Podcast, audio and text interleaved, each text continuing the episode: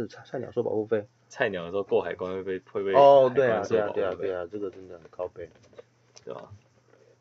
我是主持人 Vic，我是一名 sales，用嘴巴说话和吃饭，就让我尬聊给你听。江湖尬聊，这是一个分享职场、人生、生活的频道。如果你觉得还不错，欢迎收听并留言。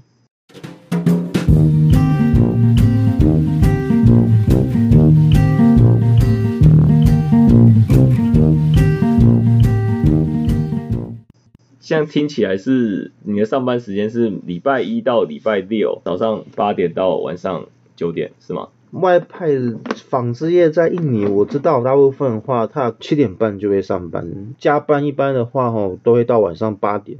那礼拜一到礼拜六算一下时间，其实工时也是真的蛮早长的。上七点到晚上八点，对对，这个是正常还没有加班的情况下。是是，这是外派人员的，当然员工有算加班啊，但是如果以外派干部来讲的话，这个是算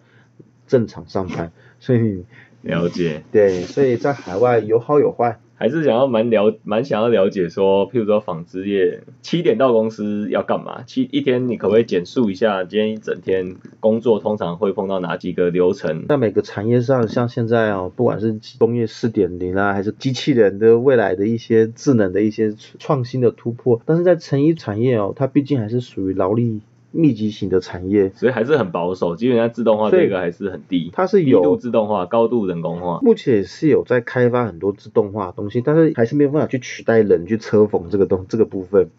在一个厂至少都是几百人，哦，多着都是千人在跳的，就是说你一个工厂都是这么多的员工在一个工厂在一起上下班这样。像你们工厂是多少当地人，然后多少类似就是台湾干部啊，外派过去的，其实例会怎么样？其实你这样讲，我现在在我们现在在这个部分，比如说哦，印尼员工大概差不多七千人，这些海外干部，我所谓海外干部，当然不是公司找，也不是说只有找台湾人嘛，对不对？所以你竞争也不是说只有跟同才台湾竞争，你相对来讲还有一些，比如说大陆人啊，或者是一些菲律宾啊，或者是一些也是外籍人士跟你一起在工都是担任干部，对对对，了解。所以基本上这个比例其实是很悬殊的啦。干干部在当地，毕竟真的是那那个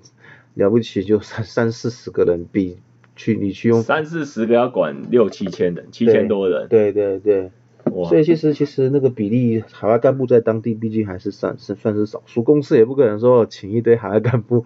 对不对？去占了这整个成本的人事费用。换个角度看哦，以以南，因为我们都当过兵哦，其实你就是一个小营长哎。那一天的行程不外乎哈、工厂就是注重就是工厂的安全，不然通常我都会我都会先去巡视一下工厂的四周啊这些，然后电力真的啦，假的？顺便去每看，天都要都要巡视，这是一个例行的工作，因为毕竟这个不是有公安吗？保安呐、保安，但是你哦毕竟但是保安基本上你一个工厂你要从一大早正常运作哦，这些电力啦，哦空压机这些保安不会去给你去看到这么细，都要厂长亲自去看，当然你底下会安排一些电工啦、木工啦，但是不然会把它当成一个例行公事，就是巡一下，也不会占太久的时间呐，哦，就是说顺便运动吗？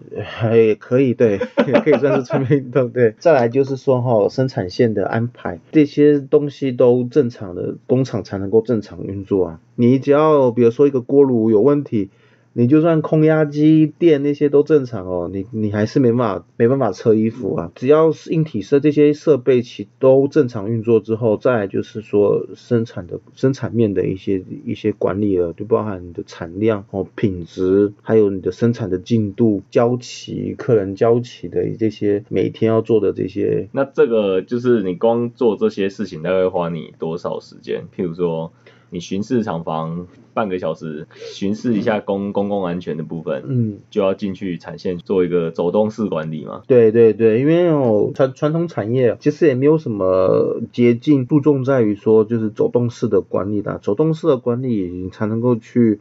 发掘一些问题，对不对？那就像是我们哦曾经很有名的一句话，就是说魔鬼藏在细节里。这个东西哦，真的你要去深入现场走动式管理，你才可以发现说很多问题，才可以发掘出来。你坐在办公室那些是没办法去凭空想象哦，你也不知道说到底外面发生什么事情。所以如果你在做以我目前在传传产的部分，人而且人又是劳力密集型产业，走动式管理哦跟目标的这些目视化管理，这个是相当重要的。善用以前老一套的这种管理学的做法啦。那这样这样走一圈回来啊，接着要早会吗？还是要怎样？再走一圈回来大概几点？走一圈就是说你整个工厂这样巡完。哦，包含这些，大概上午会做哪几件事啊？大概做哪几件事，然后吃饭，然后下午中间会休息吗？还是说中间会会通常通常一天流程会怎么样度过？通常中中午还是一般都是会休息一个小时啦，你还是要回办公室给自己至少哈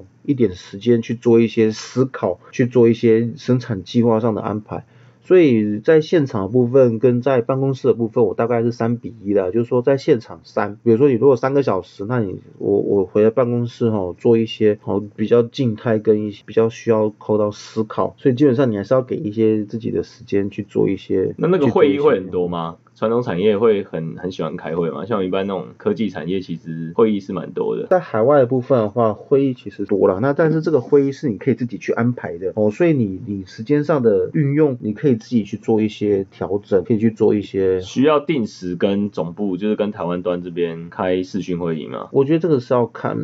看每个每个你在的工厂还有他们的规定这样。那像你们现在需要吗？像我们现在不就是跟厂产区的主管开会，跟台北的部分倒是不需要了，因为台北的部分比较偏向业务端哦，这个就是主管去对到台北这方面。那以我们在现场厂长的工作部分，那就是那中午吃什么？中午的部分，台湾人会分开吃吗？还是说统一那个饮食习惯会有很大的差异吗？不，不管你是在什么产业。那我目前待过的台资的企业的部分，基本上中午的部分都是有呃。公司都会安排的，就算你是在外派到中国大陆，或者是说越南啊、柬埔寨、印尼，但文化的差异是绝对是有的。我以我目前在印尼的情况下，都是是海外干部是海外干部，另外的一个地方单独单独用餐啦。印尼人他们吃饭喜欢坐在地上，你我我我们再怎么样也不会说哈，毕竟而且而且他们有时候用手去抓饭吃，这是他们的一个习惯跟他们那个方式还是有一些差异，所以用餐还是我们是分开吃公。司有另外安另外安排海外干部的餐厅，会比较像台湾人的公司吃的这种感觉，在台湾工作吃的感觉。对对，我觉得这个几汤这样子。对对，我觉得一个现在还是就六菜一汤这样子。哦，了解。对，那那通常中午休息一个小时，那是十二点到一点嘛？对。一般正常都是这样子。那下午一点之后大概会就是下午会做什么事，然后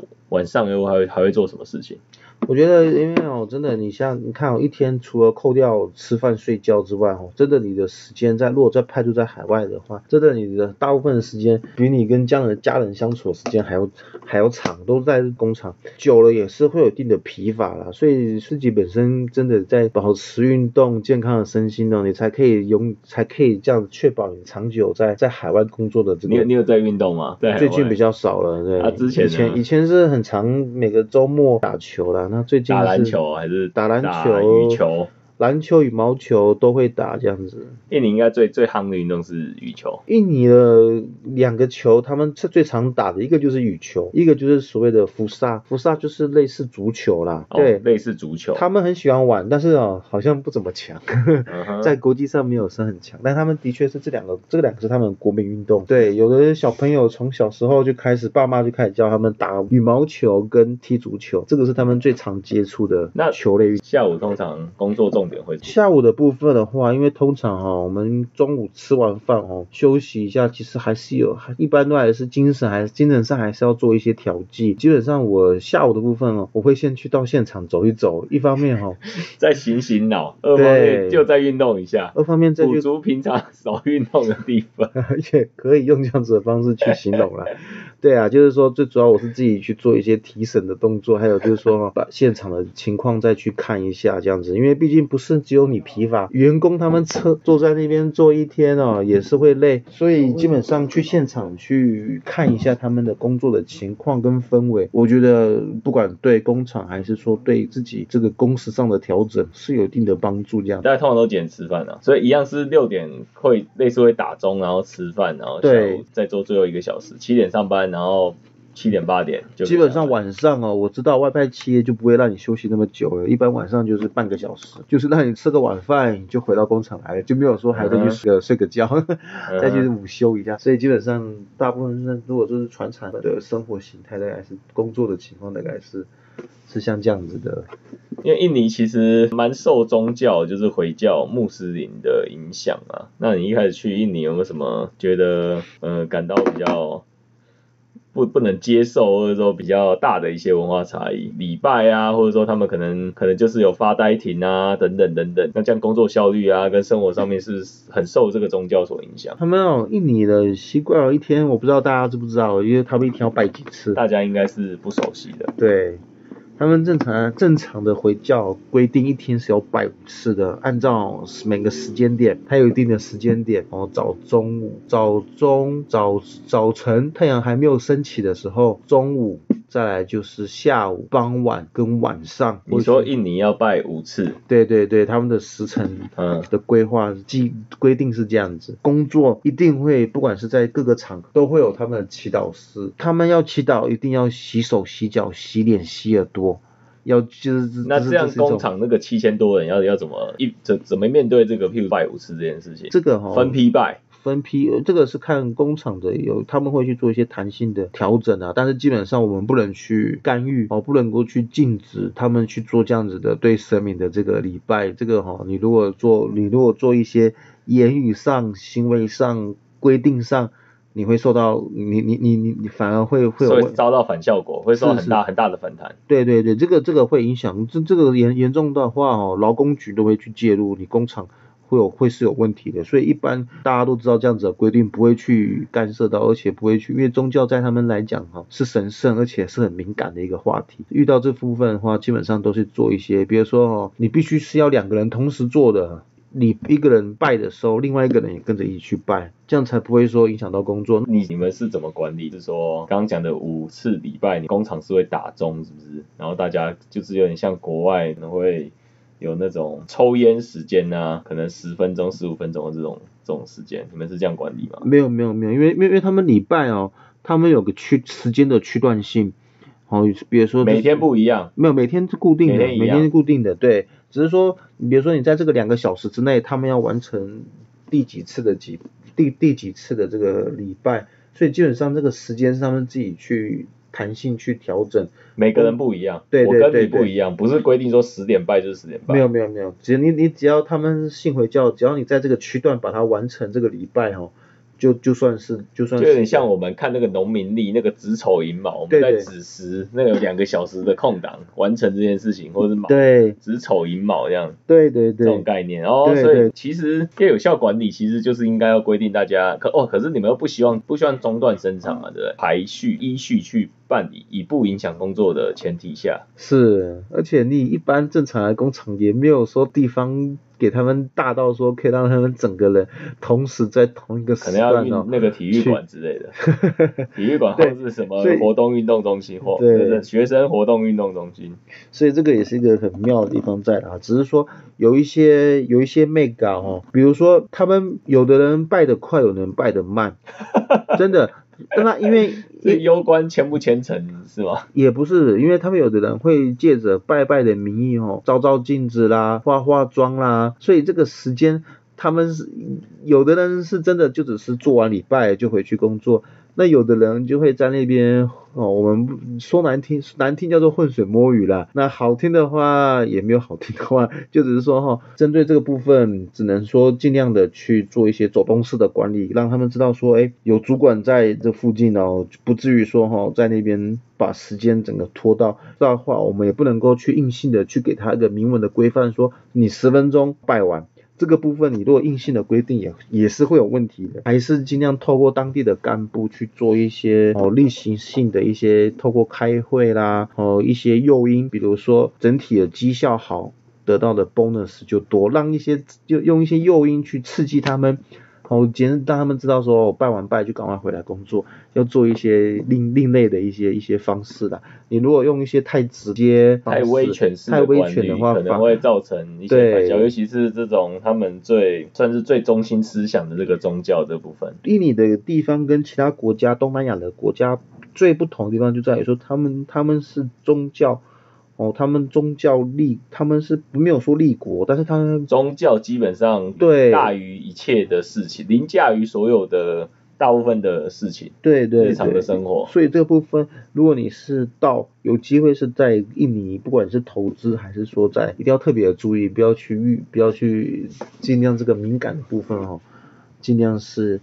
事缓则圆这样子。就有点像是说，假设你是去啊，比如台湾人去大陆工作，像政治议题就四环则圆，就是尽量不要提，不要怕怕取到一些让你自己很难有台阶下啊，或者说感的话题，就不要开这个话题。对对，给自己造成一些不必要的困扰、困扰跟麻烦。那一开始去有没有觉得印尼还有没有哪些让你大开眼界？譬如说，你觉得哎，既然会有这种事情发生，你刚刚说哎，他们就坐在地上吃饭啊。然后等等等等啊，那还有哪些是一些比较大的文化文化冲击？他们的文化冲击哦，第一个就是说生活生活的习惯了哦，他毕竟喜欢用手哦，很常去用手去吃饭。我们有有规定左手右手吗？哎有呢哦，你印尼哦，他的左手是擦屁股的。哎，所以是真的是跟印度以前我们小时候不是流传说印度左手擦屁股，右手吃饭啊，这是两个是可能也是雷同，可能是有关系。所以他们喜欢吃咖喱的民族可能都是这样。因为 印尼，我据据我了解也是蛮蛮喜欢吃咖喱的。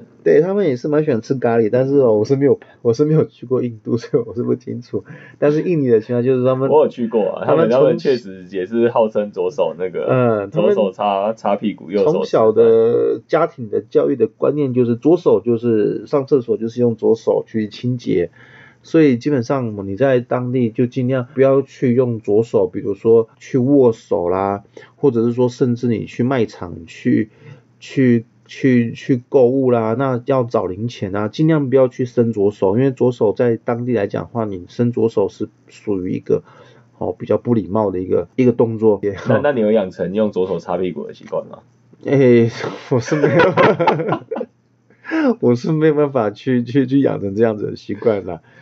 OK，那还有什么呢？譬如说你刚刚讲到左左手右手的应用啊，还有坐在地上啊，我记得哎，印尼他们好像吃饭都要配白开水，对不对？吃饭配白开水。发呆亭，我们只能说普遍，也不能说每个都是这样子的，就是说普遍的情况下可能是这样子，对。那另外就是说，诶，另外就是说他们的习惯大部分就是说上如厕碗，习惯用水哦，他们的习惯是如厕碗哦，他们一定要用水去去清洗。所以他们的厕所，他们不卖卫生纸，他们他们厕所不放卫生纸啊？诶，也是会放，但是他们要必须要先用水去清完之后，再用再用卫生纸擦干净这样子。这个跟我们是有点不太一样的，我们很少说。那你有养成这个好习惯吗？诶，这个其实啊，我后来有去看了一下，你知道吧？其实这这是一个好很好的一个卫生习惯呢，真的。所以我我我我后面也有其实可以遵循用左手洗屁股嘛？哎，所以你刚刚说擦屁股其实是。左严格来讲是左手用水洗屁股，再用左手拿卫生纸擦干。反正他们大部分清洁东西都是用左手去做啦。所以你养成了一个良好习惯，就是用水清洗屁股。嗯，可以用水的部分，因为他们在算是外派印尼的一个收获。你如果哈去印尼的地方，不管是公厕，那当然住家就不用讲了。你看他们的公厕哈，基本上都会装个小水管，那个小水管就是。像喷枪一样，那个就是给他们去清、去、去、去做清洁用的。所以他们很多印尼人来台湾哦，很不习惯。真的真的，他们来台湾哦，发现怎么没有水管？因为他们没有用水去清哦。而且用方面，他们应该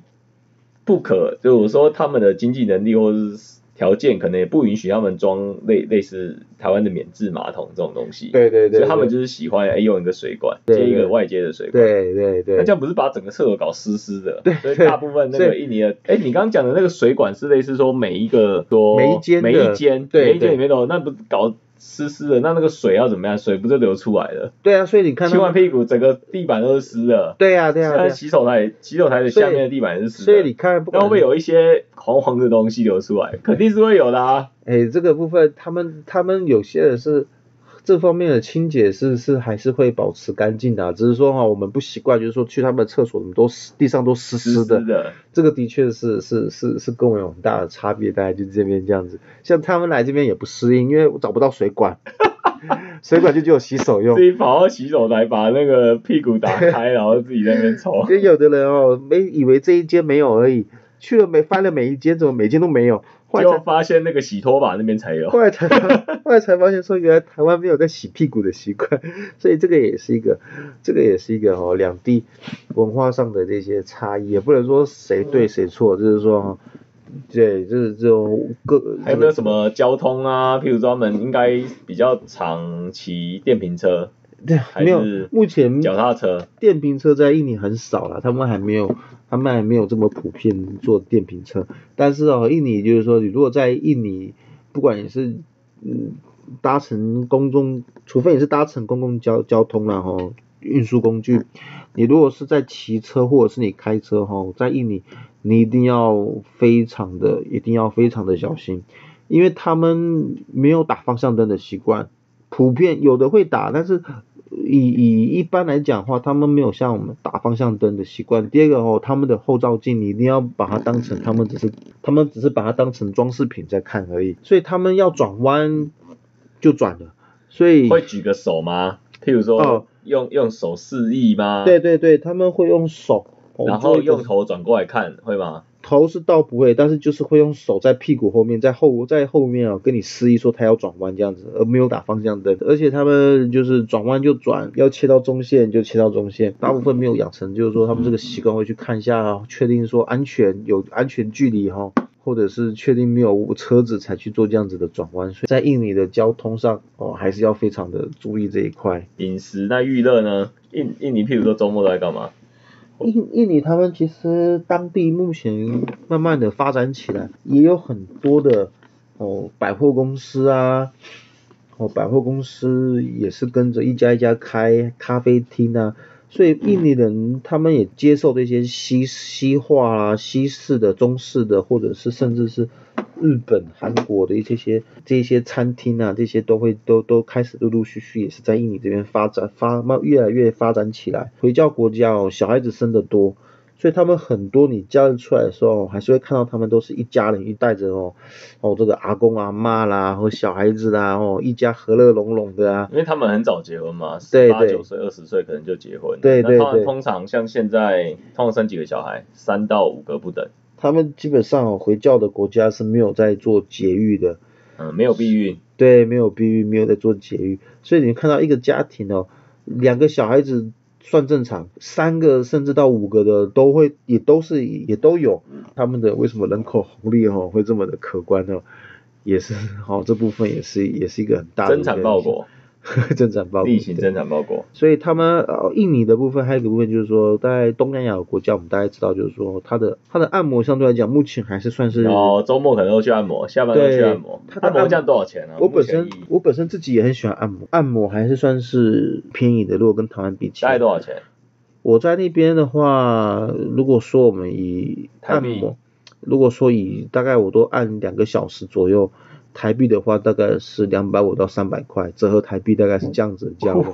两个小时哦。两个小时两百五到三百。你台。湾不到一个小时，我看至少这个价钱不台湾大概可能的。大概可能十二二十分钟左右，对啊大概是三百块，可能都二十到四十分钟左右，二十到三十分钟。一般我看四十分钟大概都要五百块到七百块都有。对对对，对呀、所以所以在印尼哦，我还是蛮享受，就是说周末有时候会来做一下按摩，脸部按摩啊，腿部按摩啊，甚至有的人喜欢全身按摩，哦，还蛮多人喜欢这个部分的。对啊，对之前去那个东南亚旅游，大部分都一定会排很多按摩的行程啊。所以这对确实是东南亚，不管是泰国啊、印尼啊，都是蛮擅长也也蛮蛮蓬勃的产业的啊。对，刚提到说那个你深爱印尼的女生，那可以聊一下你怎么跟太太认识的吗？其实印尼的哦，印尼人哦，他们的好处是什么？不是好处，他们的吸引吸引我这个这样子，就是说以我个人的个人的情况啊，等等爆点，看要不要那个。先讲完印尼女生的好处之后，再来比较一下台湾女生跟印尼女生 在交往上有什么。其实印尼女生我们我们用几个方面哦，第一个就是说，先不讲内在了哈，如果以外外在来讲的话，印尼的女生第一个她们普遍轮廓深，天生的一个优势在啦，她们对印尼女印尼的人对男生好像男生女生好像都轮廓深，对对对，你看他们几乎都是跟一些娃娃等。民族还是说考古等等一些流传下来的文化，就像我们讲的，就是浓眉大眼，他们的眼睛大哦，然后眉毛眉毛眉毛又又粗又黑，然后他的那个鼻子相对来讲，他的哈鼻梁又高，相对来讲鼻梁是立体立。是五官基本上是属于是哦，是蛮是蛮是蛮立体，蛮深邃的。对对，蛮深邃的，一个天生的一个优势在的。印尼普遍来讲的话，他们只是说皮皮肤还算是比较比较黝黑了，哦，没有像我们台台湾的女生这么的白皙啦。当然，印尼他们有女生很白哦，所以我们也不能说印尼的人全部都黑的。他们印尼人撇除华人之外，他们有一部分当地的印尼人。哦，皮肤是很天生就是白的。有一个说法是说，当初是因为荷兰移民哦，有混到一些外国的这些有这个血统啦，所以他们真的印尼有一部分有一定的地有一个地区哈，专门我们说出产美女，因为他们皮肤很白，所以基本上印尼也我们也不能说天下乌鸦一般黑啦，哦，就是说。但普遍是算是比较黑，但是他们也是有很白的，所以我们也哈观念就是说还没去过的哦，也不要有那样刻板的印象。所以印尼，你可以这样讲说，印尼女生比较深邃，所以其实外形是绝对跟台湾女生是不会逊色的。对对对，就是说起来应该也是完全不一样的风味。对对对，他们有他们的一个特色在啊，哦，就是说我们撇除皮肤的部分的话，基本上他们的五官是立体，而且他们的基本上哦。也是，就是说他们可能热带国家，然后他们饮食的习惯，所以他们其实在特征上发育也是也是算不错，所以普遍来讲，他们的身高不是说那么的高啦。那这个部分我觉得跟台湾比起来有有优点，但是也有不足的地方。但是这个就见仁见义，两个人相处，我觉得还是就是说，主要是个性观念呐。我觉得这。这个部分语言的话，其实是倒不用太担心，因为印尼文比起其他东南亚国家，印尼文真的是很好学，真的，因为他们发音，不管你是发音的音节，哦，都也是用 A B C D，印尼文好学，所以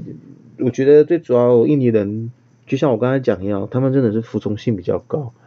所以印尼的女生在相处上哈，比较也比较温顺，比较温顺，比较小女人，对对对对。我觉得也没有说有太多的心机，当然，我现在说的是普遍啊，也不能说哦针对个案或者说一些每个人都有嘛，非常相对来讲叫温顺，哦叫服从，因为他们毕竟还有太那个，因为他们毕竟还有一部分也是受到宗教的哈宗教传统的这个这个约束，就是说女生哦就是要就是要服从男生，因为他们在回教的定义上，男生男女结的婚哈，男生就是叫做领导者，那女生就是要。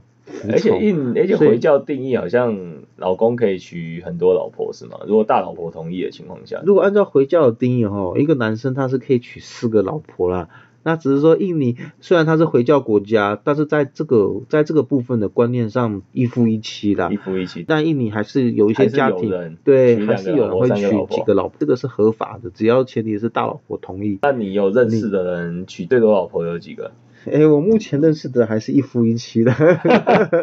但是是在外面，比如说你去吃饭呐，或者是去逛街啊，嗯，那你是还是会看到，就是说有有两个妻子、三个妻子，然后再带各自带带小孩这样子，也是一个，我觉得这也是一个蛮和谐相处，我觉得这是一个蛮奇、蛮蛮蛮蛮奇特的一个画面这样子。